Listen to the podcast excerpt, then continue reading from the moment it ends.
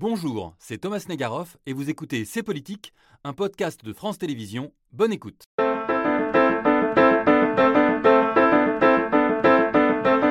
Le match d'ouverture de la Coupe du Monde au Qatar s'est achevé il y a un peu plus d'une heure, mais les débats autour de cette Coupe du Monde, que ses adversaires qualifient de Coupe du Monde de la honte, sont loin de l'être achevés. Hier, pour éteindre le feu qui couvre, le président de la Fédération internationale de football a qualifié d'hypocrite les critiques occidentales. Droits humains bafoués, désastre écologique, liberté de la presse entravée.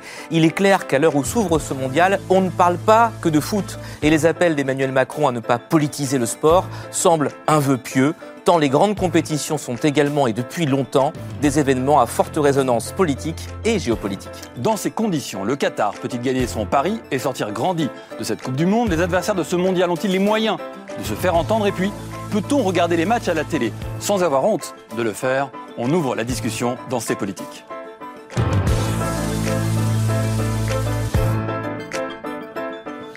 Yael Goz est resté avec moi. Oui. Toujours chef du service politique depuis tout à l'heure Ça n'a pas changé. J'espère.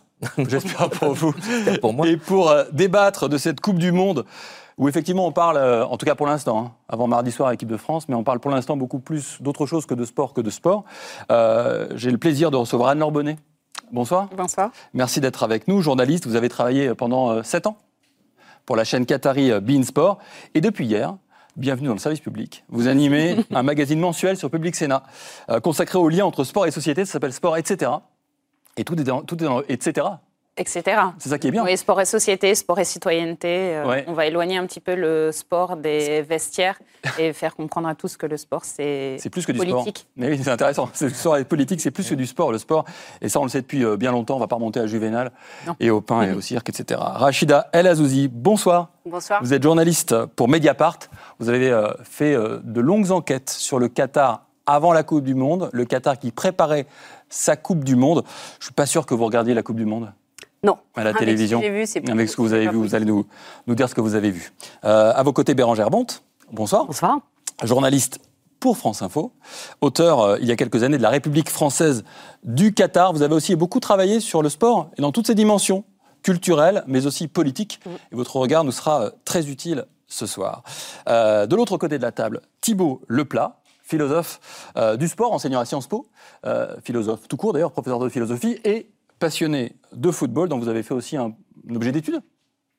On peut dire ça Bien sûr, je suis aussi euh, journaliste, éditorialiste dans- à Libération, à SoFoot et à RMC.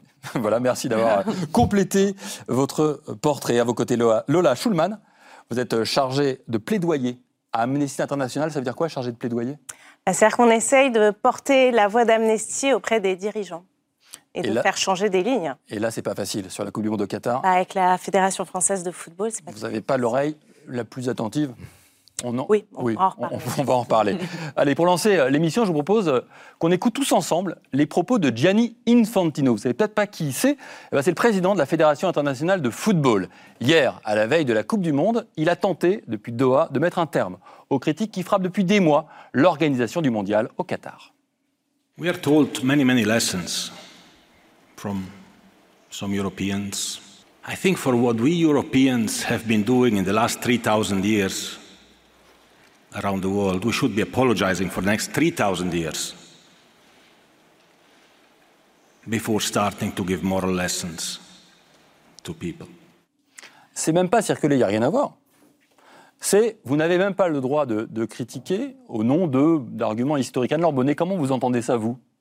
Gianni Infantino est le premier président de la Fédération internationale de football à s'être installé dans le pays qui organise la Coupe du Monde. Il est installé au Qatar. Ses enfants vont à l'école au Qatar. C'est une information. Est-ce qu'il est dit ce qu'il pense ou j'ai la faiblesse de penser que malheureusement il dit ce qu'il pense Mais en plus, il a le Qatar qui est sur ses épaules. Je, cet homme représente ce qu'il y a de plus dangereux pour le football aujourd'hui.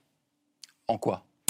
Parce qu'il n'a aucune passion du sport en lui-même. Il n'a comme intérêt que des intérêts financiers. Alors ça pourrait être intéressant effectivement de récupérer de l'argent à la fédération euh, de football pour le reverser au football amateur, parce que le football, ça devrait être un sport euh, populaire, un sport pour tous, mais c'est pas le cas. Pour l'instant, on attend de voir euh, ce qu'ils vont faire de cet argent. Ça serait pas mal, comme euh, Amnesty International a pu le demander, que l'argent que la fédération, va, la FIFA va récolter pendant cette Coupe du Monde soit utilisé à autre chose que rémunérer certains dirigeants. Lola Scholman, justement, je vous donne la parole. Comment vous entendez ça, vous, les propos de Et- Gianni Infantino? C'est inquiétant parce qu'il ramène à quelque chose comme si on parlait de guerre culturelle, de valeurs, Oui. alors que Il, là. a- il est apprécie d'ailleurs que c'est parce que c'est un pays musulman qu'on attaque autant le Qatar. À un moment donné, on parle de droits humains, en fait. On ne parle pas de quelque chose complètement déconnecté. On ne parle pas de valeurs occidentales comme on a pu l'entendre. Mm. C'est-à-dire qu'aujourd'hui, on parle de droits humains, de respect des droits humains, des travailleurs. Et ce qui est inquiétant, c'est que, en parlant d'héritage, enfin, la FIFA va avoir plus de 6 milliards de bénéfices grâce à cette Coupe du Monde. Nous, on demande maintenant qu'elle paye pour les violations des droits euh, qui a eu lieu depuis 2010 euh, maintenant. Thibault Leplat, est-ce que vous entendez là euh, quelqu'un qui euh, milite essentiellement pour que tout se passe bien? Ou bien vous entendez Après, un discours politique? Il est dans son rôle, en réalité. Je ne vais pas le défendre, euh, parce qu'il est sur, sur beaucoup de plans assez indéfendable. Euh, mais en revanche, euh, on peut faire le choix d'écouter ce qu'il dit et effectivement de- de- de- d'entendre le reproche de double morale. Parce que C'est ça qu'il nous reproche. Hmm. Euh, vous avez une morale pour vous, une morale pour les autres, en quelque sorte. Euh, alors, on peut discuter de oui ou non, on peut être d'accord ou pas. Mais le problème, Vous l'êtes d'accord ou pas? Vous l'êtes d'accord? Je ne pense pas que ce soit le, le sujet sur Infantino en réalité. Je pense que sur Infantino, ce qui est intéressant, c'est que le discours de la double morale, Hmm. à partir du moment où vous le tenez, vous êtes, vous, obligé d'être exemplaire. Or, euh, Gianni Infantino, et ça remonte pas à 3000 ans, en 2015, il n'était pas encore euh, Hmm. à la FIFA, il était à l'UFA, mais malgré tout, en 2015, la moitié du comité exécutif de la FIFA est tombé pour corruption. Donc je pense qu'il n'y a pas besoin de remonter jusqu'à Athènes, ou etc. Rien qu'à 2015, Hmm. déjà, je pense que ce serait déjà intéressant. Et après, on peut discuter du reste, si ça l'intéresse. Rachida El Azouzi, quand on a enquêté longtemps sur le Qatar et qu'on entend ça euh, de la part du président de la FIFA, c'est une enquête entière qui est mise à la poubelle. En fait, c'est euh, balayer devant chez vous avant d'aller regarder chez les autres. Effectivement, c'est à la fois lunaire et c'est surtout indécent.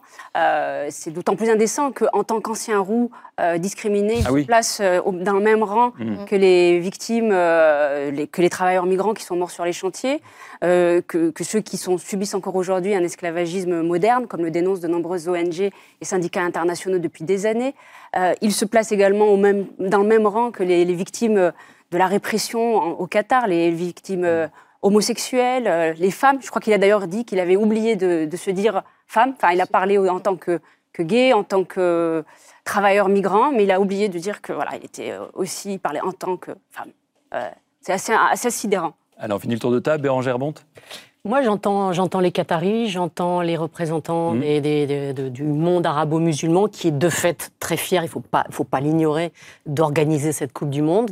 Et moi, j'entends quand même, euh, et ça pose vraiment question, euh, si un combat culturel, donc euh, euh, qu'il faut, qu'il faut, encore une fois, qu'il faut euh, accepter de, de voir, et, et cette arrogance occidentale que dénoncent souvent tous ces pays. Est-ce qu'il y a quelque chose qu'on a un peu loupé, nous, monde occidental Hmm. ça n'enlève rien à ce qu'on peut, on peut dire, ce que j'ai écrit moi-même euh, sur, Oui, sur toutes ces, toutes valeurs bafouées, toutes, toutes- toutes ces incohérences Mhm. écologiques, sportives, et on en parlera. Mais il faut entendre quand même, Mhm. je pense, ce combat culturel, parce que c'est, je pense que c'est de ça qu'il s'agit. Oui, d'autant qu'il cite euh, l'Ouest, l'Occident. On en parlera avec Anne Lorbonneau dans un instant. Vous avez des antennes dans tous les pays, dans beaucoup de pays du monde, euh, où alors là, pour le coup, euh, c'est pas un sujet cette, que cette compétition. Euh, Alors, on- je peux parler bah, du pays que je connais le mieux, c'est le Brésil. Et au Brésil, c'est absolument pas un sujet. C'est-à-dire que pour la première fois, le TV Globo, qui est la plus grande chaîne nationale, euh, quasiment l'unique, euh, a fait un sujet mercredi sur le nombre de travailleurs euh, morts sur les chantiers euh, des stades et pas que au Qatar. Mercredi dernier. Mm. Bon, là, aujourd'hui, la question, euh, c'est plus du tout de savoir s'il y a eu des euh, travailleurs qui, Non. migrants qui sont morts. C'est qu'on ne peut pas consommer d'alcool euh, dans les Ah. stades. Et ça, pour eux, c'est un vrai scandale. C'est ça le vrai scandale au Brésil. Après, le Oui. football, c'est une religion. Et c'est la même, la même chose en, en Argentine. Pour eux, le football passe au-dessus de tout. Quand ils, ont reçu- quand ils ont accueilli la Coupe du Monde en 2014, il y avait énormément de problèmes. Enfin, les stades au Brésil, on a beau dire que c'est le pays du football. Le stade de Brasilia, qui a servi pour la Coupe du Monde, aujourd'hui, c'est un parking pour des bus. Et le stade de Manaus ne sert à rien. Donc, euh, c'est- on a, dans le pays du football aussi, il y a eu des choses qui étaient, qui étaient pas très claires dans la façon Oui, dont. et, on, et on reviendra, si vous voulez, tout à l'heure sur les favelas qui ont été nettoyées. Enfin, on a préparé la Coupe du Monde aussi. Le, le Brésil se, se- ne donne pas de leçons pour Oui. l'instant. Ils, ils ont- avaient d'autres soucis. Ils avaient une élection présidentielle. euh. et on l'avait euh, on a beaucoup fait raconté. un oui. sondage, euh, quand même, Amnesty, dans 15 pays, là, Ouais. sur euh, l'opinion publique et euh, son rapport par rapport Mm. aux droits humains. Et c'est intéressant parce que euh, donc il y a 70% de la, au niveau mondial qui soutiennent l'idée que la FIFA doit payer. Et euh, au Brésil, en Argentine, c'est encore plus haut que 70%, c'est-à-dire qu'on était à près de 80%. Donc, même s'ils n'en parlent pas, on voit quand même qu'il y a euh, en tout cas un souci sur ces questions-là. Il y a une très forte haine au Brésil contre la FIFA. C'est ce que j'allais dire. euh, c'est peut-être alimenté. C'est- c'est et vraiment, on a euh, vu, et je crois que le coach brésilien a quand même pris position sur la question du fonds d'indemnisation. Donc je pense qu'il faut aller au-delà du côté euh, ce sont les Européens et qu'il faut élargir là-dessus. On- je vous propose qu'on y aille au Qatar. Cette Coupe du Monde, elle a commencé donc tout à l'heure. Euh, bonjour Nicolas Teillard. Il est là, Bonjour, Thomas. Vous êtes, Et euh, bonsoir plutôt. vous, vous êtes à Doha pour France Info pour ce début de mondial. Vous êtes arrivé euh, il y a peu de temps dans la journée dans l'Émirat. Je sais que vous avez euh, suivi pas mal de Coupes du Monde, que vous adorez les événements sportifs. Est-ce que ça ressemble à une ambiance de Coupe du Monde, de foot, ce que vous avez vu pour l'instant?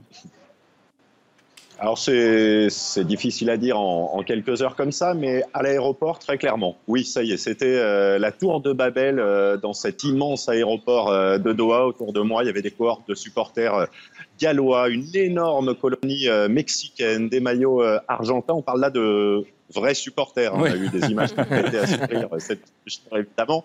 Là, très clairement, il y avait aussi euh, des Français, bien sûr, qui arrivaient. Beaucoup d'équipes. euh, il y aura beaucoup de matchs très vite. Donc, il y a énormément de monde qui arrivait euh, en même temps ce jour d'ouverture, parce qu'il y a déjà quatre matchs demain, quatre matchs mardi, quatre matchs mercredi. Et pour la première fois aussi, une Coupe du Monde se euh, déroule quasiment dans un rayon de 20 km. Donc, tout le monde est au même endroit.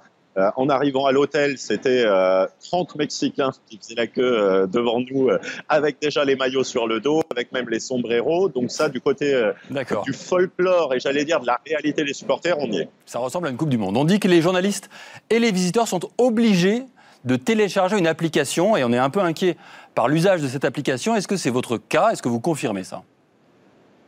Il faut un sésame. Il faut un sésame qui euh, se réclame depuis déjà plusieurs semaines, si ce n'est plusieurs mois. Ça s'appelle euh, Aya. Je l'ai sur mon, mon téléphone. Je vais vous la montrer hein, euh, Ouais. comme ça. Ça se présente comme ceci. Et quand on arrive euh, clairement euh, à l'aéroport, mais même euh, des Roissy dans mon cas et, et pour toutes les équipes euh, internationales qui arrivent au Qatar, ça veut dire euh, montrer ce petit euh, document. On me l'a déjà demandé quatre à cinq fois depuis euh, que je suis euh, parti de Paris. Et clairement, on vous envoie même un message en disant que désormais, euh, vos déplacements sont suivis euh, en direct grâce à cette application. Alors, c'est vendu euh, comme un service pour pouvoir vous aider en permanence. On trouve sur l'appli euh, tout ce qu'on veut pour euh, trouver son chemin, trouver un endroit où manger, trouver le stade, avoir des infos sur le stade. Évidemment que ça pose question. Et en posant, euh, pour l'anecdote, le pied à l'hôtel, dans les cinq minutes, on avait un coup de fil de la réception pour savoir si tout se passait bien. Est-ce que vous avez pu prendre une bière? Pas encore. pas encore, euh, c'est l'heure pourtant. Mais euh, ici, dans le, le restaurant où je me trouve, pour vous faire un peu la photo, on ne servait pas d'alcool, donc c'était euh, un coca. Moi, j'ai assisté à la fin du match du Qatar ici, Ouais. juste derrière moi. Là, vous voyez un petit peu la, la terrasse. Il y avait euh, 300 personnes qui suivaient ce match sur un écran géant, quelques applaudissements. On avait les commentaires à fond les ballons du côté de la, de la sono. Et la vue est impressionnante parce que si je me tourne de l'autre côté, en face de moi, j'ai deux énormes packs d'eau, euh, des hôtels flottants qui vont servir pendant un mois à accueillir les supporters venus du, du monde entier. Et euh, quand je suis arrivé ici pour, euh, pour prendre un verre, manger un, un morceau, voilà, je vous, je vous le montre aussi, on a eu le droit euh, au petit drapeau euh, qatari, mais il y avait vraiment pour le coup des vrais supporters qataris qui étaient devant l'écran, qui n'ont pas vécu la défaite avec trop d'émotion. On n'a pas, on n'a pas vu Ah de oui. larmes au, au coup de sifflet final, mais on avait, euh, comme ici, l'analyse de, la fin de match, évidemment, le supporter interviewé et, tout le, folklore qui va avec traditionnellement. Parce qu'on rappelle aux téléspectateurs de C'est Politique, présents avec nous depuis 18h30, que l'Équateur a battu 2-0 le Qatar. Nicolas Teillard, vous êtes journaliste. Quand on est sur place, vous allez raconter euh, le match de l'équipe de France, l'avant-match, etc. Comment on fait pour faire le tri? Et c'est ma dernière question entre euh, le sportif et tout le reste. Est-ce que c'est compliqué ça? Ben, je crois que c'est comme dans la vie, en fait, on fait pas de tri. il y a les deux en même temps. Euh, C'est-à-dire qu'il y a le sport, évidemment, et le match des Bleus que tout le monde suivra, et puis les autres matchs qui se déroulent ici euh, au Mondial avec euh, des supporters qui sont là. Et puis, on ne peut pas occulter le reste. Et, c'est pour ça qu'on est là. D'ailleurs, le principe même du journalisme, c'est quand même d'aller voir sur place, avec ses propres yeux, avec ses oreilles, avec son regard, euh, ce qu'il passe, ce qu'on nous montre, ce qu'on nous montre pas. C'est euh, pas l'idée d'éluder un sujet, mais pour euh, rebondir sur ce qui faisait le début de votre émission et le début de votre euh, conversation par rapport aux propos de Gianni Infantino. Ce qui va être passionnant pour moi cette semaine et, Et à mon avis, tout au long du mois, c'est de voir aussi naître ce décalage entre des, des élites ici au Qatar et l'émir en premier lieu qui a une envie, c'est en mettre plein la vue à, tout le monde. On a eu un feu d'artifice qui a duré 10 minutes au-dessus de la corniche de Doha ici à, à, la fin du match. Il y aura une volonté d'accueillir le monde entier et de l'autre, un début de ressentiment, euh, une fierté qui est touchée par euh, ces critiques qui se multiplient, parce qu'accueillir la Coupe du Monde, c'est aussi avoir les projecteurs du monde entier qui sont braqués, ne pas forcément choisir les sujets, les questions. Et, euh, et ça, ça commence déjà aussi à, à, bouillir depuis déjà quelques semaines, pas seulement euh, aujourd'hui avec le début de la Coupe du Monde. Merci Nicolas, merci Nicolas Teillard. Euh, c'est quand votre spécial pour France Info? Ça sera mardi, 17h, euh, 20h, jusqu'au match des Bleus, jusqu'au au compte d'envoi. On, on, laissera un peu de place pour les hymnes, euh, évidemment, mais on essayera d'entendre euh, ces habitants aussi de la ville de Doha. On ne mmh. connaît pas forcément le, le ah quotidien oui. de la ville de Doha des Qataris qui sont très peu nombreux. Ici, c'est 10% de la population, hein, à peine, hein, les, les Qataris euh, véritablement, qui ont euh, la nationalité. Mais euh, voilà, on va essayer de, de, découvrir ça, tout simplement. Merci. Merci Nicolas Teillard pour cette fenêtre très intéressante sur votre arrivée dans ce pays et dans cette Coupe du Monde qui ressemble, si je le résume, un peu à une autre Coupe du Monde, même si évidemment la dimension politique, elle sera très présente. Merci Nicolas, bon travail et euh, bonne bière s'il y en a une qui arrive bientôt sur votre table. Euh, je reprends la discussion à ici la en, en, à la vôtre. Je reprends la discussion ici en, en plateau. Est-ce que vous vous dites, euh, notamment vous Lola Schulman, la, la Coupe du Monde va commencer? On va parler de Benzema, on va parler de l'équipe maintenant, il est de moins en moins, mais on a parlé de Benzema aujourd'hui. Merci à leur venir d'être là. On va parler de résultats sportifs. Et vous n'avez pas le sentiment ou la crainte que les questions que vous avez voulu soulever, euh, ou vous, hein, dans Mediapart, elles vont passer au second plan. Bien sûr, c'est notre crainte. C'est notre crainte du, du, 18 décembre aussi, de la date fatidique de la fin de la Coupe du Monde et ce qui va se passer après. Nous, on continuera de faire notre travail euh, d'enquête, de recherche sur la situation euh, des droits des travailleurs migrants parce que c'est essentiel. La pression, on l'a peut-être encore un peu là, si je puis dire. C'est-à-dire vis-à-vis de la FIFA, puisque là, on demande à ce qu'ils s'engagent. Et euh, l'étau se resserre quand même sur Infantino, malgré euh, ce discours euh, totalement rocambolesque qu'il a fait hier, et même indigne sur la question des droits humains. Mais je pense qu'on peut maintenir cette pression quand on voit aussi des joueurs qui font des actions symboliques aujourd'hui sur le terrain euh, en faveur des droits des travailleurs migrants. Voilà, on reste sur du symbole. Nous, évidemment, aujourd'hui, on veut du concret, on veut que la FIFA paye.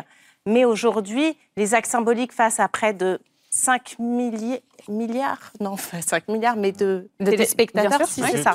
Ah oui, c'est bien 5 milliards. Ça, 5 milliards, ça me semblait énorme. Mais oui, ce sera un euro chacun, énorme. ça ferait une voilà, donc c'est quand même utile, je pense, ces actions symboliques euh, face à tant de téléspectateurs. Les actions symboliques, Yael, elles auront peut-être lieu sur le terrain aussi. Hein. Ben oui, oui. Alors soyons clairs, dès le début de cette émission, il n'y a aucune sélection qui boycotte la compétition en tant que telle, qui ne vient pas jouer ses matchs, évidemment. Mais ça n'empêche pas certaines équipes et euh, certaines fédérations d'envoyer des signaux très forts, à commencer par l'équipe allemande. Regardez l'avion avec lequel est arrivée la Mannschaft. Euh, voyez le, le, slogan Diversity wins, la diversité gagne. Le message est explicite, tout comme le brassard que vous allez voir One Love en défense des euh, LGBT+, que va arborer le capitaine de l'équipe allemande. Euh, le patron, Il s'appelle comment? Le patron de la FIFA. Je, je l'ai noté, pardon. Bernd Neuendorf. Voilà, Bernd Neuendorf. Non, le, président, non, le capitaine de l'équipe d'Allemagne, il s'appelle comment? Je, je l'ai perdu. Manuel Neuer. Moi, je suis le président de la Fédé. Président de la Fédé oui, qui dit ce geste à valeur d'engagement en faveur des droits de l'homme. Nous sommes même oui. prêts à payer des amendes s'il le faut. C'est assez courageux quand même. C'est pas Noël Le Gret. Ce discours-là du côté Noël Le Gret. C'est hein. pas le même contexte. Hein. Même, on va y revenir. On va y revenir. Même critique du côté américain, cette fois via un changement de logo qui a eu lieu quelques jours avant la, la Coupe du Monde. La fédération US qui l'a coloré aux couleurs Hmm. mm. LGBT, ce qui oblige les Qataris sur place à mettre en grand ce symbole, un peu malgré eux, sur le camp de base des joueurs américains. C'est assez habile. D'autres initiatives discrètes mais symboliques, les Pays-Bas, qui ont décidé de vendre des maillots de joueurs aux, aux enchères pour aider financièrement les familles des travailleurs qui ont, travaillé, qui, qui, ont migrants qui ont travaillé sur ces chantiers et dont on a dé, dénoncé les, les, les, scandales, les conditions de travail. Le Danemark, je voudrais parler du Danemark aussi parce que la, la ligne de conduite est très très très stricte. Il n'y a pas de représentation officielle, de délégation officielle, ni au niveau de la monarchie, parce que c'est une monarchie le Danemark, ni au niveau du gouvernement, même si l'équipe arrive en finale. Boycott Nous, on a déjà Gérald Darmanin qui est venu mmh. là pour l'ouverture du mondial. Euh, donc euh, Vous voilà. avez parlé de beaucoup d'équipes. Mais pas une qu'on connaît bien. euh, voilà. Quand on se compare, on a envie un petit peu, ouais. désolé, on, on, peut en débattre, mais comment expliquer que notre capitaine à nous Hugo Lloris n'ait même pas voulu dire je porterai le brassard One Love, qui n'engage pas à grand-chose quand même, disons-le. Ah, c'est fou. Alors, Parce allez-y. que quand Ah, même, voilà, ce brassard One Love est devenu le geste euh, politique suprême. Ouais. C'est un, peu le- un peu minimum, Ce quoi. qui est quand même assez terrifiant parce que c'est le message quand même est ultra dépolitisé. Euh, même le, c'est même pas le brassard euh, LGBTQI+, le brassard Mmh. arc-en-ciel. Donc c'est vrai que c'est assez choquant. Euh, et c'est vrai que vous disiez, voilà, on voit ce- les, les, les, les Douanois de leur côté qui voulaient porter le t-shirt. Oui, ils avaient un maillot euh, spécial. pour tous. Alors la FIFA leur a interdit.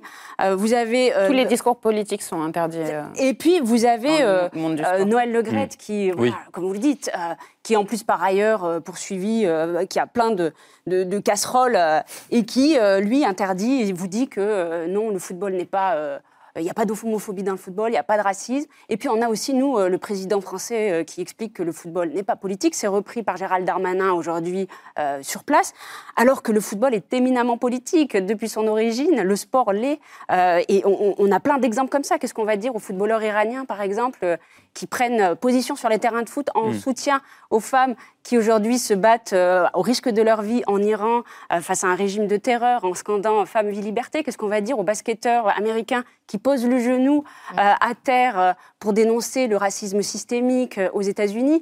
Et, et puis, souvenons-nous, nous, notre propre équipe de France, elle a une histoire euh, longue euh, euh, qui regorge de, de gestes politiques euh, véritables. Et je pense par exemple à 1968, euh, ces, deux joueurs, euh, euh, Zitouni et Mekloufi, qui quittent la délégation, la, la sélection française pour rejoindre euh, 58. la sélection, pardon, en 58. Pendant la guerre La- de 68, ouais, c'était pendant la guerre, oui, tout à fait pour rejoindre la, la sélection clandestine du FLN, du Front de Libération Nationale Algérien, pour être là aux côtés de, de leur pays, euh, pour sortir du joug de la colonisation. Mais est-ce que c'est pas parce qu'on est mal placés, nous les Français, maintenant, pour porter un discours politique pendant ce Qatar Bérangère C'est vrai. Bourca. Ouais, Euh, c'est- 25 milliards Voilà. d'euros d'investissement. Non mais attendez, en on est France, voilà, on l'a quelque part, il est consanguin des Français maintenant ce mondial. C'est la France qui l'a voulu Ah, là-bas ouais. en C'est 2006. un scandale. Alors, la Mais- France n'était pas la seule à le vouloir là-bas parce qu'elle n'avait pas un poids non plus. euh. Est-ce que, ouais, la question c'est est-ce que, est-ce que on est un peu nous mal à l'aise face à ce mondial par rapport à d'autres nations qui seraient peut-être plus libres de se sentir en droit de critiquer Les, les- les 15 dernières années nous lient, mais d'une Hmm. façon euh,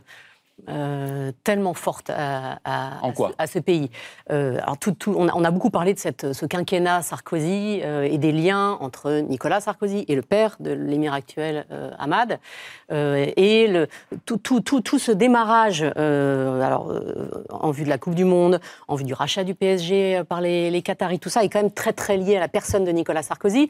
Et c'est une époque où le Qatar investit, rentre dans les tours de table de beaucoup d'entreprises du CAC 40, euh, Mm. achète des même si ça se fait plus tard, mais ça démarre là sous Nicolas Sarkozy. Et, je, enfin, soyons clairs, hein, la gauche dans la foulée ne fait pas mieux, entre guillemets. Euh, c'est sous la gauche qu'évidemment les, les- les rafales sont, sont vendues. La gauche ne remettra jamais en question les- les- la convention fiscale internationale extrêmement avantageuse qui a été signée en 2008 euh, de- durant le quinquennat de Nicolas Sarkozy. Donc, euh, Ouais. de ce point de vue-là, tout le monde est... Bon, voilà. continuité, ouais. Mais, mais oui, la France est, est- est liée. euh, j'ai- souvent dit, ils ont fait de nous des obligés, et je, je le pense vraiment.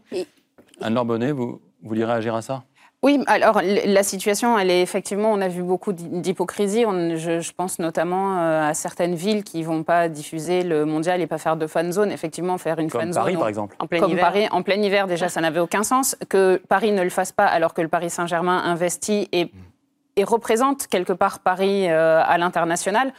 Je trouve qu'il y a un tout petit peu d'hypocrisie. Et effectivement, ce lien, il est tellement fort entre la France et le Qatar. C'est, il y a effectivement une position qui est compliquée à tenir, même si d'autres pays, je pense notamment euh, à l'Angleterre, je pense notamment à l'Allemagne, qui sont aussi des pays où le Qatar a beaucoup investi. Mais chez nous, on a le sentiment qu'ils ont fait beaucoup plus d'images. Ils se sont liés beaucoup plus à l'image de la France qu'ils n'ont pu se lier à l'image de, de l'Angleterre. Je le disais au début de l'émission, vous avez passé 7 ans à Beansport, Oui. donc basé à un moment donné à Doha.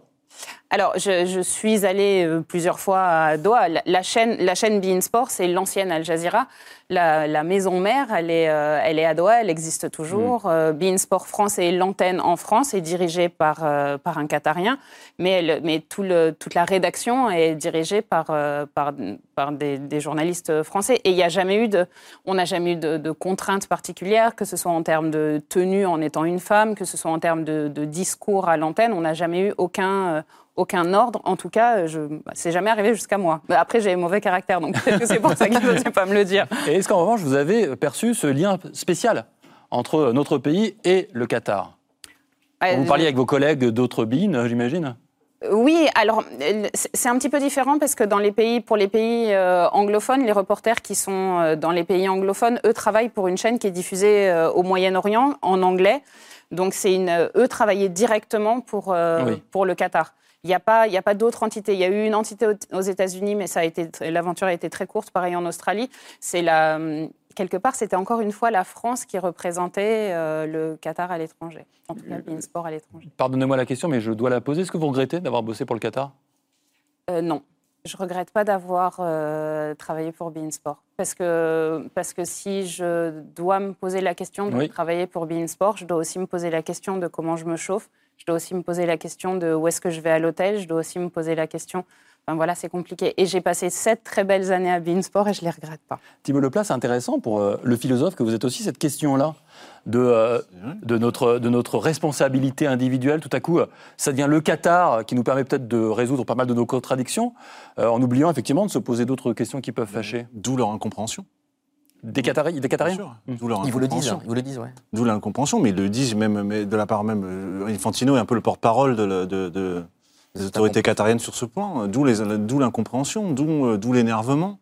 Euh, d'où le fait qu'on ne salue pas. Euh, moi, je, je, dis comme il pense. Je dis pas que je partage l'idée, mais qu'on ne salue pas que avoir construit euh, huit stades en plein désert, euh, c'est un, véritable euh, exploit technique que d'être capable d'organiser une Coupe du Monde sur un territoire grand comme la Corse. C'est un exploit aussi d'organisation du territoire, que beaucoup d'entreprises françaises y ont participé, que le feu d'artifice dont vous parlez tout à l'heure, c'est une entreprise française qui l'a, qui l'a produit. Le fait que, les très bon exemple, l'exemple d'Anne-Laure, mais non, elle ne regrette pas, mais personne ne regrette de travailler. Et c'est comme ça que ça se passe, les relations internationales et les relations de dépendance. C'est-à-dire que on est, on est confronté à des situations où effectivement, quand quelqu'un vous aide Effectivement, quand vous, quand vous avez confronté à ce discours-là, et, eux, ils peuvent y voir aussi une forme d'ingratitude. Je ne dis pas que c'est justifié. Je dis qu'effectivement, il faut se poser des questions. Mais de la part des investisseurs qataris, effectivement, la question se pose. Et il faut aussi entendre ça. Après, la question de la double morale, elle se pose aussi. Maintenant, il faut savoir, est-ce que, et ça, Lola le dira très bien et beaucoup mieux que moi, est-ce que, est que la question des droits des minorités, par exemple, est-ce que c'est question, une question culturelle ou c'est une question de droits de l'homme, une, une, question universelle? Eux, ils pensent que c'est une question culturelle. Et, nous, quand on leur dit, bah non, c'est universel, ils disent, mais non, nous, aussi, nos valeurs sont universelles. Mm. Pardon. Pardon pour le micro. Euh, nous aussi, nos valeurs sont universelles. Et ça, c'est le problème de, toutes les cultures. Le barbare, c'est toujours l'autre. Mais Lola Schulman. Je pense que Bon, au niveau déjà français sur la question. Oui, oui, euh, j'allais vous poser la question.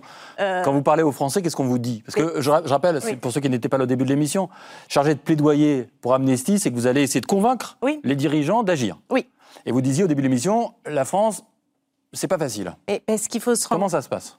Déjà, en comparaison avec euh, mes autres collègues, puisqu'Amnesty, on est présent dans plein de pays, ouais. n'ont pas du tout eu les difficultés euh, qu'on a eues ici en France à dialoguer avec leur fédération euh, de foot, notamment en Europe. nous, d'abord, en 2016, on avait fait une première campagne qui s'appelait J'aime le foot, pas le travail forcé. On avait fait une pétition aussi auprès de la FFF qui nous avait pas reçus. On a fait plusieurs courriers l'année dernière. On s'est adressé à la directrice générale, au président. Pas de nouvelles non plus. Donc, on est Amnesty, on est une organisation, une mm. ONG militante. Donc, on a déployé une grande banderole au petit matin euh, devant le siège de la FFF. On avait écrit FFF faute, euh, ramenez la coupe à la raison et sortez de votre silence. Et là, mm. on a eu une réponse. Donc, en tout cas, on a eu un premier échange mail et après un rendez-vous qui a eu lieu quatre mois plus tard. Donc, c'est un peu compliqué au niveau des agendas avec la fédération, puisque ça prend des mois et des mois. Euh, et après, ils ont été très vexés euh, de dire qu'on faisait une campagne de stigmatisation à leur rencontre. Mais ce qui est fou, c'est de dire qu'il n'y a pas du tout ce rapport-là de relation entre la question des droits humains et la question sportive. C'est-à-dire que c'est quelque chose auquel ils ne sont pas du tout habitués à dialoguer avec des ONG de défense des droits humains.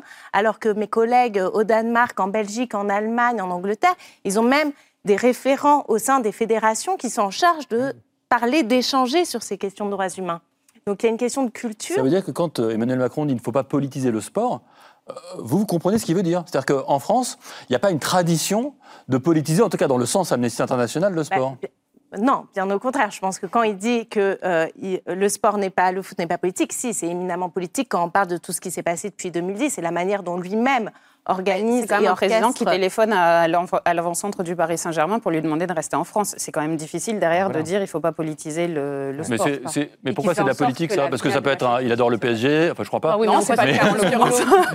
En quoi c'est le boulot du président de la République de gérer ça Ah, En l'occurrence, ça l'est pas peut normalement. envoyer la question, quoi. Ouais, D'accord, mais en quoi c'est politique Après, attendez, après, la question, qu'est-ce que c'est que, le- qu'est-ce que c'est que la politique? Pardon, là, Mais c'est mais C'est qu'il y a deux choses. Alors, il y a deux choses. Qu'il faut bien distinguer, et c'est pour ça qu'on on n'y arrive pas dans ce débat, parce qu'on on pas à distinguer deux, deux éléments qui sont, un, l'histoire du football, sa constitution dans les sociétés, effectivement, qui est politique au sens de la, de la police, de la cité. C'est au centre d'une cité, un stade, c'est dans une ville. Oui. Effectivement, c'est- un élément politique central. La L'autre chose est la question des, des intérêts partisans, où là, la question des intérêts et de l'instrumentalisation, c'est comment on va essayer de utiliser le, le football et le sport Oui. et lui faire exprimer un certain nombre d'idées, mais qui ont été dans l'histoire exprimées de tous les bords, de tous les côtés. L'Union soviétique était très fière de ses athlètes, euh, et tous les régimes autoritaires sont très fiers de leurs athlètes. Le, le sport n'est pas en lui-même démocratique. Ça dépend. Ça dépend qui l'exprime. Et c'est ça, pour ça, à mon, avis, qu'on n'y arrive pas, c'est qu'on y arrivera si on arrive à distinguer ce qu'est le politique de la politique, la politique politicienne, si je puis dire. Je veux juste qu'on voit peut-être des images euh, pour montrer à quel point Emmanuel Macron, lui, s'est régulièrement greffé depuis 2017, a presque indexé son image sur le parcours des, des Bleus, juste après ses pôles. Tout à l'heure, vous pourrez voir le documentaire de Mohamed euh, Bouafi, Les Bleus et l'Élysée. On va voir un extrait. On est juste avant le coup d'envoi du mondial en Russie 2018 et Emmanuel Macron rend visite aux joueurs à Clairefontaine.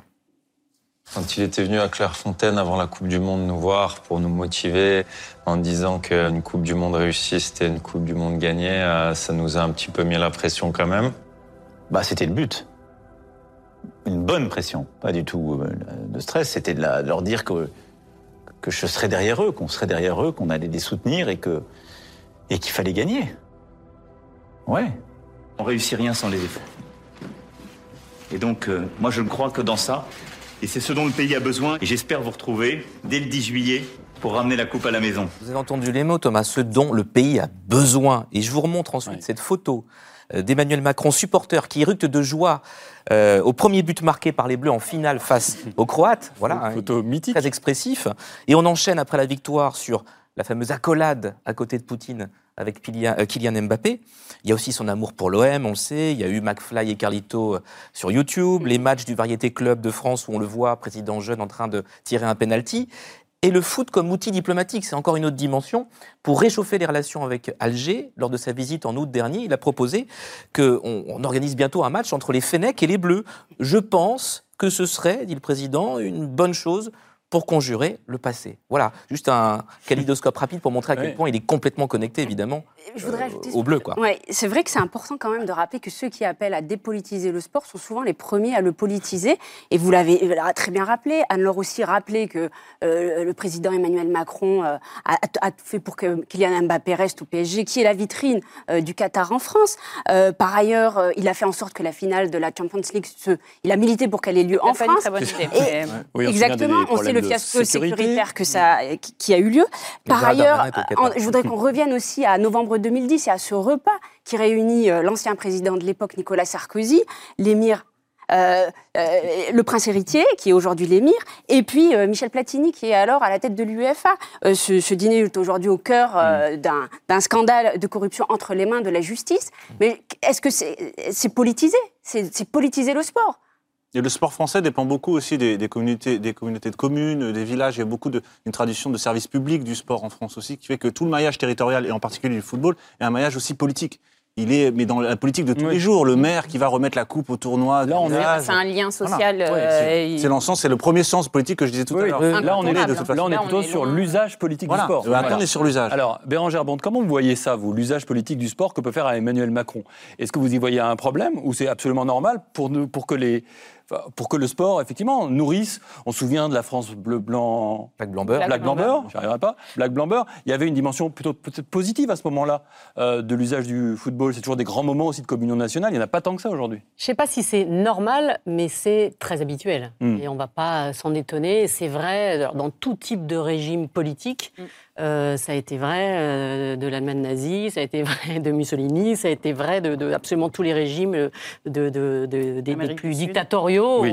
au- au- à, à des régimes euh, ou à des, des- des pays européens comme le nôtre. Donc euh, on va pas, voilà, il, il l'utilise alors différemment forcément. Euh, mais évidemment qu'il utilise ça et qu'on et que on, on a, enfin, on a toutes les données économiques à chaque fois qui, qui montrent qu'une victoire en Coupe du Monde Mm. euh, fait du bien et économiquement au pays et euh, politiquement euh, au président. Alors ça peut être euh, très très très bref hein, parce que euh, En 2010, De plus en plus la- bref. La, la- la réalité reprend le dessus, mais quand même, euh, ce, ce président-là sera peut-être celui qui a gagné une Coupe du Monde et celui qui aura organisé les, les- les- les Jeux Olympiques de 2024. Vous imaginez la tribune que ça représente, les Jeux, Olympiques Oui. de 2024. Et quand on dit pas politique, les, les bonnets phrygiens, là, Ah. les, euh, les, mascottes de 2024, c'est vrai que c'est pas politique. J'aimerais qu'on s'intéresse un peu du côté du Qatar. Euh, Il y, a, il y a 5 ans, 4 ans, c'est tous les 4 ans la Coupe du Monde, euh, ces politiques existaient déjà. On n'a pas fait une émission politique sur la Coupe du Monde en Russie. Pourtant, il y a Si- on était après, on Si- était après l'invasion du Donbass. Ah, c'était après euh, l'invasion euh, de L'annexion Donbass et l'annexion de la Crimée. 2014. On n'a pas Donald fait. Trump n'était pas allé, on a- enfin, il y avait des choses. Oui, on n'a pas fait non plus, et je le dis euh, de manière tout à fait libre, on n'a pas fait non plus d'émission quand les Jeux euh, olympiques sont arrivés d'hiver, sont arrivés euh, en Chine. On on s'est pas interrogé sur ces questions-là. Est-ce qu'il y a un double standard, une forme aussi un peu d'hypocrisie de notre part, qu'il y a des pays qui sont plus faciles peut-être à taper que d'autres, Anne Bonnet? Alors là, c'est quand même la première Coupe du Monde dans un pays arabe, la première Coupe du Monde dans un pays musulman, comme le rappelait euh, Bérangère. Et je pense quand même qu'il ne faut pas l'oublier. Il faut que. Il faut voir l'utilité que cela a représenté. Une Coupe du Monde au Qatar, s'il n'y avait pas eu la Coupe du Monde au Qatar, tout le monde continuerait à, confondre le Qatar et Dubaï et personne n'aurait jamais su quelle était la situation des travailleurs migrants. Personne ne, serait, ne se serait intéressé à la situation euh, des femmes et la Et question des droits LGBT. ouais, ouais. Donc, c'est, le sport a servi à ça, le football a servi à ça. On, ne peut pas, en tant qu'Occidentaux, dire on va aller organiser des Coupes du Monde que dans des pays qui ont déjà des stades, parce que ça veut dire qu'on n'en organisera plus en Afrique, puisqu'ils n'ont ils n'ont pour l'instant pas assez de stades. On peut pas, le sport ne nous appartient pas. On ne peut pas regarder les pays du Sud d'en haut en leur disant la Coupe du Monde, c'est nous, on va décider, on va faire que dans des pays qui nous ressemblent. C'est un vrai problème. Je- D'entendre que le Qatar n'est pas un pays de football, c'est quelque chose qui me dérange beaucoup parce qu'au Moyen-Orient, il y a une vraie ferveur pour le football. Ce sont des vrais passionnés. Sans compter qu'il le finance en partie. euh, le Paris Oui, oui, en plus. euh, Non, non, mais, le, monde arabo-musulman, voire, voire l'Afrique, l'Asie, etc. Moi, je rêve de voir une Coupe du Monde au Sénégal. Absolument. Dans un vrai pays de foot. Mais, mais c'est pas insultant pour les Qataris de dire qu'ils ne sont pas une nation de football. Non, mais alors ils vont répondre est-ce que la France est un pays de football? C'est un- oui, débat qu'on a en permanence. On, on l'a pas euh. dit, mais vous savez, le, le- le match Oui. d'ouverture, là, ce soir, à la mi-temps, la moitié du stade est parti et à, à 20 minutes de la fin, il restait un tiers. Et la moitié du stade qui est c'est- parti, ce sont les on a Qatariens. organisé une Ligue des Champions, une sûr. finale de Ligue des Champions avec dans des situations bien pires que la situation. euh, C'est un peu différent. des situations de sécurité. Non, mais ce que je, ce que je, ce que je veux dire, c'est que la question de savoir qu'est-ce que c'est qu'un pays de football, est-ce qu'un pays de football peut organiser une Coupe du Monde, c'est un problème qui a été réglé déjà depuis que les États-Unis ont eu une Coupe du Monde, euh, depuis que le En Mexique Monde. 1994. 94, il y a eu le Mexique en 86, on va dire le Mexique on est un attend grand pays Ce que je veux dire, c'est que la, la- la- supplémentaire, la question, elle est plus de savoir. Excusez-moi, Benjamin, mais c'est juste pour répondre là-dessus. C'est-à-dire qu'effectivement, la, la, la question est centrale, la question des droits humains, c'est central. La question de nous, notre engagement vis-à-vis de nos contradictions, vis-à-vis de nos, nos dépendances à l'égard de cette économie, elle est centrale. Maintenant, reporter ça sur un problème culturel en disant il y a certains pays qui devraient l'avoir parce que ce sont des pays de football, c'est pas la logique de la FIFA, c'est pas la logique de Oui, l'universalisme parce que- du football. Parce que, euh, pardonnez-moi, mais est-ce que la logique de la FIFA, c'est celle de l'universalisme ou sûr. celle de nouveaux marchés? Voilà. Mais pas que ça s'appelle l'économie de marché. euh, Oui, mais donc on, on bascule de l'universalisme à l'économie de marché, Euh, en tout cas, il y a un roulement par, par continent. comme aux Jeux Olympiques. Oui.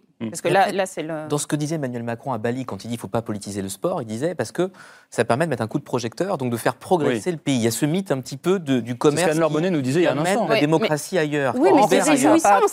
Est-ce que les exemples récents nous l'ont montré? Est-ce que la Chine s'est démocratisée après les JO Pas vraiment. Est-ce que la Russie Ah n'a non, pas attaqué l'Ukraine après son mondial? Est-ce qu'on ne vit pas dans un mythe un peu Oui. heureux de euh, amenons le sport euh, là où il n'est pas là d'habitude pour faire changer les régimes C'est absurde. c'est pas pour ça qu'ils. Généralement, c'est c'est plus l'opportunité qui fait qu'un un pays est désigné, ben, on va en profiter pour améliorer la situation soit des travailleurs. Non, mais c'est C'est la différence entre la l'éthique de conviction et Russie, l'éthique c'est de des contre-exemples responsabilité. C'est-à-dire que là, il y a, à partir du moment où Amnesty International n'a pas appelé au boycott, euh, justement pour ces raisons-là, et Lola va nous- certainement nous le dire mieux que moi. Pardon. Non, mais c'est, euh, ce qui est intéressant, c'est de voir qu'Amnesty, on a travaillé sur tous ces événements sportifs pour dénoncer les situations de droits humains au cours de ces événements sportifs, que ce soit la répression euh, en Russie contre des opposants politiques. Euh, là, euh, euh, là, sur le Qatar, c'est-à-dire qu'à chaque fois, nous, on va utiliser évidemment euh, la lumière médiatique euh, sur un pays et pour dénoncer ces situations et pour maintenir une forme de pression aussi euh, vis-à-vis du pays.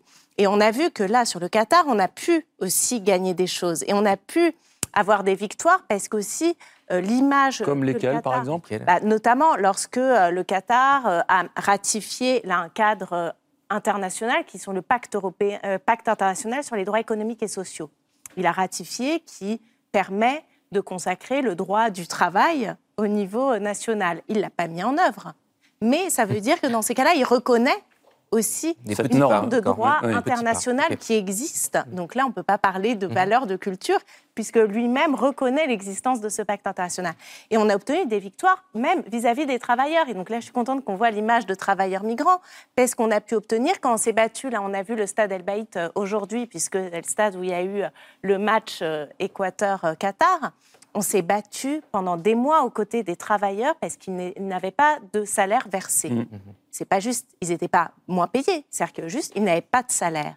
Et on a dû se battre à leur côté et on a obtenu victoire. Donc en fait, c'est ça qui est intéressant, c'est dire qu'on a obtenu des avancées aussi. Rachida Alors, je reviens à votre question initiale qui était euh, il y a quatre ans, on n'a pas fait d'émission euh, Oui. sur la Russie. Pourquoi on en fait une aujourd'hui sur le Qatar? Parce qu'il faut dire que le Qatar réunit aussi tous les scandales devenus insupportables aujourd'hui. À la fois ce scandale humain, avec ces ouvriers morts, esclavagisés sur les chantiers, ce scandale euh, fina- financier, ce scandale politique et également ce scandale écologique. Mais c'était les mêmes, les mêmes en Russie. Alors oui, il se trouve que ça tombe sur un, le premier Brésil. pays qui entre dans l'histoire parce qu'il est musulman et arabe et qui organise une Coupe du Monde de football. Et c'est très dommage parce que c'est réjouissant, en effet, qu'enfin un, un pays musulman puisse organiser un tel événement. Euh, malheureusement, on ne va pas s'empêcher de critiquer. Alors effectivement, ça peut apparaître comme très européen, euh, européano-centré, ce qui est le cas. Euh, on a, comme vous disiez, au Brésil, on a on n'en parle pas, ou en tout cas, le, le principal problème, c'est plutôt pourquoi on ne peut pas boire d'alcool. Euh, mais ça ne doit pas nous empêcher, en fait, on a nos propres lunettes, on a nos valeurs, effectivement, elles sont celles-ci, mais euh, c'est pas pour autant que ça nous rend islamophobes, même si je ne veux pas dire qu'il n'y en a pas pour d'autres pour qui les attaques sont effectivement un moyen euh, de, de- de véhiculer des caricatures islamophobes. Mais moi, quand je vais là-bas, je ne fais pas du Qatar bashing. On m'a accusé, par exemple, d'être l'arabe de service envoyé par Mediapart pour taper sur le Qatar. Absolument pas. Je suis partie là-bas pour faire du journalisme, euh, du journalisme avec l'essence qui fait notre métier, à savoir euh, l'enquête, le terrain, le reportage. Euh, et je continuerai à le faire sur le Qatar et sur tous les autres pays. Mediapart, depuis 2010, en fait, on travaille sur les conditions d'attribution sur fond de corruption active et passive de, ce, de ce mondial. Mon collègue Yann Philippin, aujourd'hui, a été victime d'une tentative de, piratage très sophistiquée, et parce qu'il est en fait l'un des rares journalistes à enquêter exclusivement sur, euh, sur cette corruption-là. C'est apparemment euh, c'est donc un piratage de l'État du Qatar. Donc, euh, en fait, euh, c'est dommage, ça tombe sur le Qatar, mais je pense que ça aurait été le Maroc. Il y aurait aussi un déluge qui serait abattu sur le Maroc, parce que le Maroc n'est pas exemplaire euh, en matière de droits humains, en matière de beaucoup de, de problématiques euh, sociales. Ça ne doit pas nous empêcher, je pense, euh, d'en parler, et ça ne doit pas nous empêcher non plus de, de mettre en cause ceux qui profitent de que le Qatar soit aujourd'hui l'organisateur de cet événement pour être, euh, euh, pour, pour en profiter pour faire du racisme ou de l'islamophobie. Si je vous écoute, c'est pas du Qatar bashing. Moi, c'est pas du Qatar bashing. Moi, je fais mon métier de journaliste. Il y a une ambiguïté sur le Qatar. Il y a évidemment une Oui, ambiguïté. c'est pas on un pays comme les derrière. autres. euh, Effectivement, Oui, on, l'a exposé tout à l'heure. Tout petit, oui. Il y a jeune. évidemment il y a, un, il y a un problème avec le Qatar. Il y a un problème avec le Qatar. C'est un pays très riche, très récent, euh, qui n'était pas une ancienne colonie, qui est un pays qui est qui, euh, qui a apparu sur, la, rela- dans le- sur la, la carte internationale. Tu l'as dit très bien. Il y a des gens qui ne savaient même pas où était le Qatar. Ah ouais. Et c'est le- c'est d'ailleurs tout le principe de ce, de ce sport washing et de, cette, de, ce, de ce lobbying culturel, c'est de pouvoir mettre le Qatar sur la carte dans les relations internationales, dans les grands événements sportifs. Et effectivement, le fait d'en parler encore là, dans l'art, effectivement, la Sorbonne est présente euh, au Qatar aussi. Les grandes entreprises françaises sont présentes au Qatar. Donc Le Louvre à Abu Dhabi. voilà, On va ailleurs. C'est les, les ennemis, mais c'est la même idée. C'est-à-dire que nous, effectivement, nos économies ont besoin de ressources, euh, nos économies ont besoin de débouchés, et eux, ils ont besoin de visibilité.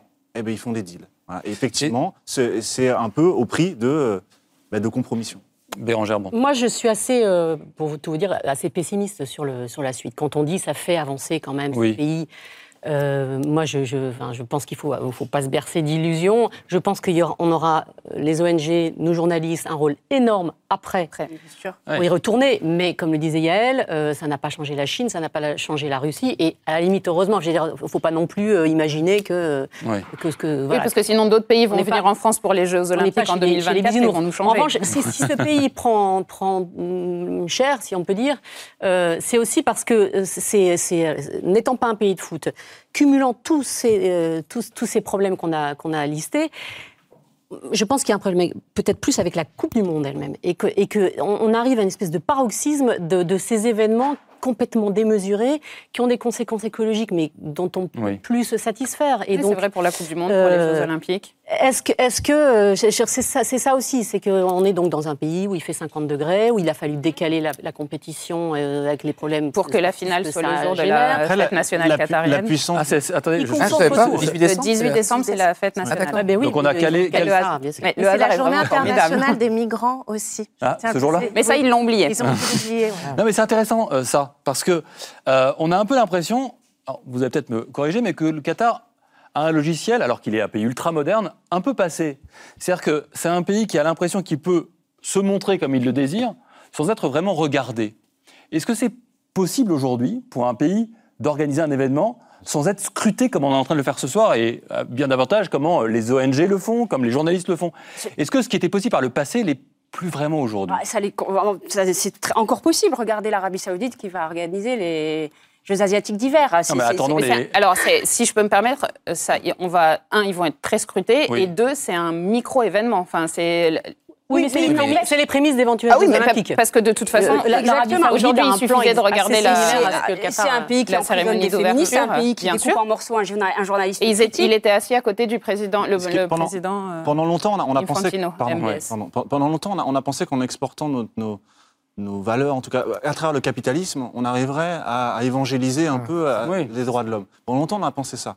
Or, on a vu avec le modèle chinois, par exemple, euh, que en réalité, euh, on exportait nos techniques, on exportait nos ingénieurs, on exportait beaucoup de choses, mais qu'en réalité, les va- nos valeurs, ils n'en voulaient pas. Et qu'on pensait longtemps que qu'on serait capable d'ouvrir. Souvenez-vous, hein, l'intervention en Irak, souvenez-vous le début des années 2000. Et maintenant, on voit qu'on a des pays comme le Qatar qui prennent, on l'a vu avec, euh, avec comment il s'appelait votre euh, correspondant au Qatar, on voit bien que les technologies qui sont apportées, notre bah, c'était- correspondant. voilà notre correspondant, qui, qui euh, les technologies, euh, nos ingénieurs, nos sociétés sont présentes, mais nos, ce qu'eux appellent nos valeurs, ça les dérange un peu Jacques plus. Chirac Et ils disait, les euh, prennent, ils prennent un peu, ils font leur marché. Jacques Chirac disait au moment de la guerre en Irak, la démocratie ne s'amène pas dans les fourgons blindés, pas non plus dans les vestiaires des équipes de foot. Mais, mais vous savez, ils ne sont pas si critiqués que ça, en fait. Nous, on a notre, Oui, notre ça. prisme Ouais. européen. L'Amérique du Sud euh, est très contente de cette Coupe du Monde. Le- le- L'Asie est très contente de cette Coupe du Monde. Euh, Enfin, je veux dire, il y a... il y a Vous êtes en train de me dire que c'est peut-être nous qui sommes marginalisés? Ben, je, Oui, je, je ne sais pas, mais sans aucun et, doute. et- et on a, et on a raison de penser ce qu'on pense. Probablement, avec nos, nos, nos, nos valeurs, valeurs, notre- nos, nos- voilà, nos références culturelles. Mais il ne faut pas oublier qu'effectivement, je pense que ça se passe pas si mal pour le, pour le Qatar. Ils sont, non? Oui, c'est- la- l'avant-dernière question que je voulais vous poser, c'est est-ce que le Qatar, on n'a pas de boule de cristal, hein, malheureusement, euh, ça serait sympa déjà d'avoir du cristal sur le plateau, mais euh, pourquoi est-ce que, le Qatar va sortir grandi de cette Coupe du Monde? Est-ce que vous pensez que... Mais le Vous- Qatar, ça dépend d'où gagné. Ça dépend de quel point de vue. Eux, ils ont, c'est ça, ils ont déjà gagné. Ils ont eu la Coupe du Monde, qui est l'événement, le deuxième événement le plus regardé au monde après les Jeux Olympiques d'été. Ils, sont placés sur une carte. Tout le monde sait a- que ce tout petit pays existe alors qu'il est coincé entre l'Iran et l'Arabie Saoudite. Pour eux, c'est gagné. Et c'est pas du sport pour eux, c'est de l'influence. Ils Non, ont bien de sûr. l'influence, c'est ce qu'ils veulent. Euh, c'est- ça le soft power qatari en fait. Donc d'avoir perdu tout Et- à l'heure, c'est pas et D'ailleurs, je voudrais revenir sur la volte-face sur la question de l'alcool aux abords des stades. En fait, euh, les autorités qataries, qu'est-ce qu'elles ont fait? Elles ont remis la mosquée au centre du village. Elles se sont, c'est- c'est- elles- elles- non, mais elles ont dit aussi, voilà, on est maître de notre souveraineté, on est maître du jeu, on est chez nous. Et je pense que c'est pour ça se fait aussi à la dernière minute. C'est aussi un signal envoyé à la FIFA en fait. De a- dire, c'est nous les patrons. Exactement. Et Et dans euh, le fait accompli aussi, c'est trop et tard sans maintenant, compter qu'en plus, je pense qu'il y a aussi euh, un- une contrainte. euh, alors peut-être qu'il ne le montre pas trop, mais peut-être pas une panique sécuritaire. Mais je- le Qatar n'est pas habitué aux, aux gestions des, des- des foules massives comme, le- comme un tel événement peut les drainer. Euh, et il est encore moins euh, rodé aux gestions des foules qui, dont une partie pourrait être Mm. potentiellement alcoolisée. Et c'est vrai aujourd'hui que c'est un défi sécuritaire et logistique immense qui est en train de se poser pour les quatre euh, semaines à, à venir, qui va être pour ce tout petit pays de la taille de la Corse de, de gérer euh, plus d'un million euh, de, de supporters, euh, dont une partie d'entre eux va prendre tous les jours, euh, toutes les 10 minutes, un avion euh, pour aller dans les pays voisins parce qu'ils n'ont pas les moyens d'héberger tout le monde. Euh, et je- je- je Ils n'ont pas de parking. Et, et d'où la présence de policiers gendarmes français que Exactement. euh, Gérald Darmanin est allé saluer aujourd'hui, Voilà. puisque eux-mêmes C'est ça. exportent leur expérience dans ce Et genre on a aussi des, des Turcs, on a aussi des Marocains qui euh, leur offrent leur, leur expertise sécuritaire. Bérangère Monte. Je Et après, j'ai envie de poser la question qui fâche à tout le monde. Je pense que la bataille, est, enfin cette bataille-là est évidemment gagnée, la visibilité, etc. Mais il va falloir durer. ils ont, ils ont un vrai vertige depuis quelques mois, les, les Qataris, de se dire et maintenant, qu'est-ce qu'on fait? Hmm. Et pendant, pendant, Ça fait 12 ans qu'ils ont, qu'ils ont eu l'attribution, précédé du- allez, d'une petite dizaine d'années de lobbying. Qu'est-ce qu'on fait maintenant? Et puis, et puis, euh, il y a eu cette montée en puissance. Ils ont eu le maximum. Ah, J'ai entendu parler des. Jeux Sauf que- Olympiques. Ouais, j'ai Ils veulent entendu- les Jeux Olympiques d'été. D'accord, 2036. mais 2036. Et, euh, vous, vous- vous voyez la perspective. Entre-temps, ils vont pas devenir un pays de, de tourisme. On va pas au Qatar. Il fait 50 degrés, on peut pas respirer, il n'y a rien à voir. Enfin, franchement. Non, mais donc, donc Je crois que Jean Nouvel, il serait très en colère. dans le, le- le- mais non, mais il est magnifique le musée Ouais, de Jean Nouvel, mais il est vide déjà. Il est vide. C'est- pour ça que vous dites, euh, Anne que c'est un pays un peu fake. Ben, en fait, c'est un pays. Alors, je pense au, au musée euh, Ouais. euh, dessiné par Jean Nouvel. Il est magnifique, mais bon, ça prend cinq minutes. Ça, ça a la forme d'une rosace, c'est très beau. Euh, le musée d'art islamique est euh, très très beau, mais Ville- ça prend très une beau. demi-journée en fait. Euh, Mhm. Après, sinon, ce sont la plage, c'est un petit peu compliqué parce que c'est quand même un petit peu gênant d'aller se mettre en bikini sur les plages où que il y a que les occidentaux qui ont le droit d'aller. Donc ça, forcément, on se pose trop de questions. C'est beaucoup plus simple Oui. d'aller à la plage. Il y a beaucoup de gens qui vont à Abu Dhabi pour se promener dans les centres commerciaux, qui sont très heureux de Oui, pouvoir aller acheter vrai. des sacs à main. Parce qu'Anne euh, Larbonnet n'est pas influenceuse, qu'elle aime pas tellement Mais ça. à Abu Dhabi, vous faites sans doute un peu plus la fête. Vous avez. euh, de- Allez, question qui fâche. Il nous reste quelques minutes. À Doha, rien. Euh, on- ici, euh, je, crois, je, me, je me mets dedans, on aime plutôt le foot. Mardi, il y a France-Australie. Qu'est-ce que Bérangère Bond fait euh, mardi soir? Je, vais être honnête, je l'aurais volontiers regardé, mais j'ai une- un dîner prévu Mais vous l'aurez regardé? dans un endroit où il n'y aura pas de télé. Donc là, non, mais la je, question je du. vais, je, vais, je vais être honnête, je crois que je vais regarder les matchs des Bleus. Je ne veux pas être oiseau de mauvais augure, mais Ça va aller vite. la, la question va peut-être être euh, réglée. Non, mais c'est la question de la question. Mais- Non, mais c'est la question de, de, de la Mais parce qu'à un responsabilité moment- individuelle en fait. Bien sûr, mais, Mm. mais euh, enfin, pardon, mais euh, que Bérangère Bonte regarde les matchs ou pas, qu'est-ce que ça change quoi? En revanche, que qu'on pointe ces Jeux d'Arabie Saoudite à venir, euh, la Mm. prochaine attribution, et qu'on organise une Coupe du Monde au Sénégal, s'il vous plaît, Ah, ou en ça, Cameroun. Mais non, mais à le taille humaine. combat de Bond. Voilà. Euh, Et surtout avec moins d'équipes, parce que là, le- la prochaine oui. euh, Alors, Coupe du oui, Monde est encore. Vous n'allez pas échapper à ma question. Bér- hein, Ah, mais je vais regarder la, la Coupe du Monde. tous les matchs, euh, Alors, je vais regarder les matchs de la France et du Brésil. Possible que je regarde assez longtemps d'ailleurs. Mais... Mais sans honte, sans, sans soucis euh, éthiques Alors- et moraux par rapport à ce qu'on s'est dit dans l'émission. Je me suis posé la question quand j'étais en Russie. Et pourtant, j'y étais. J'ai couvert cette Coupe du Monde. Euh, en fait, j'ai pas envie d'être hypocrite et de dire euh, je vais pleurer devant ma télé. Euh, c'est pas vrai parce que parce que je- j'essaie de partager autant que possible la situation, euh, notamment en, en partageant ce que ce qu'Amnesty International fait. Mais moi, devant ma télé, je vais regarder du football. Je suis désolée. Mais sans être désolé. Ben, je- non, mais parce que, parce que en fait, la pression, la pression autour de moi, elle est telle Oui. que j'ai l'impression d'être une mauvaise personne parce que je vais regarder la Coupe du Monde. Et en fait, en fait C'est c'est un pas peu comme prendre l'avion aujourd'hui. Oui, mais pour aller au Brésil, il faut prendre. Thibaut Leplat. Oui, enfin, moi, on je- regardera la Coupe du Monde regarderai chez ce- les Leplat. Oh, Oui, on regardera la Coupe du Monde sans, sans problème, sans mauvaise conscience. Ouais.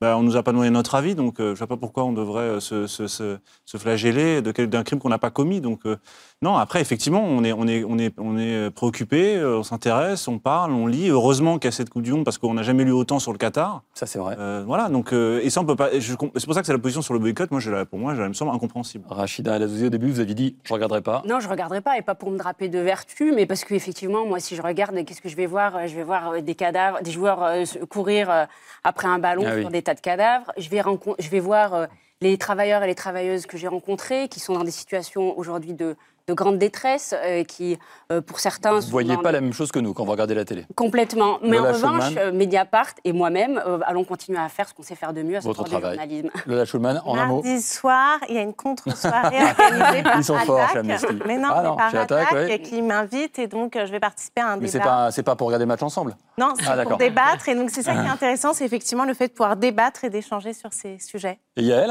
qui connaît pas le capitaine de l'équipe d'Allemagne, ça vous manquera pas. Le euh, sélectionneur. non, c'était pas le sélectionneur. Le- La Fédé, la Fédé, la Fédé. Allez, merci à tous. Et vous? Merci à tous. Je regarderai le match, euh, bien sûr. merci à tous d'avoir participé à cette émission. Anne-Laure Bonnet, on vous retrouve tous les mois sur la chaîne Public Sénat dans l'émission Sport, etc. Bérangère Bonte, on vous écoute tous les soirs et c'est vraiment génial. À 18h54, l'intro, l'intrus de l'actu avec d'ailleurs Nicolas Teilhard. Rachida Elazouzi, on vous lit dans Mediapart, Thibault Leplat. On vous lit dans tous les médias que vous avez cités au début, c'est-à-dire dans beaucoup d'endroits, professeur de philo et de sport. Et Lola Schulman, on va suivre évidemment attentivement les suites qui seront notamment données au fonds d'indemnisation que vous demandez avec Amnesty. Tout de suite sur France 5, la diffusion d'un documentaire apolitique, politique de Mohamed Bouafsi, Les Bleus et l'Elysée, avec notamment la parole d'un chef d'État qui s'exprime sur l'équipe de France. Bonne soirée sur France 5, à la semaine prochaine.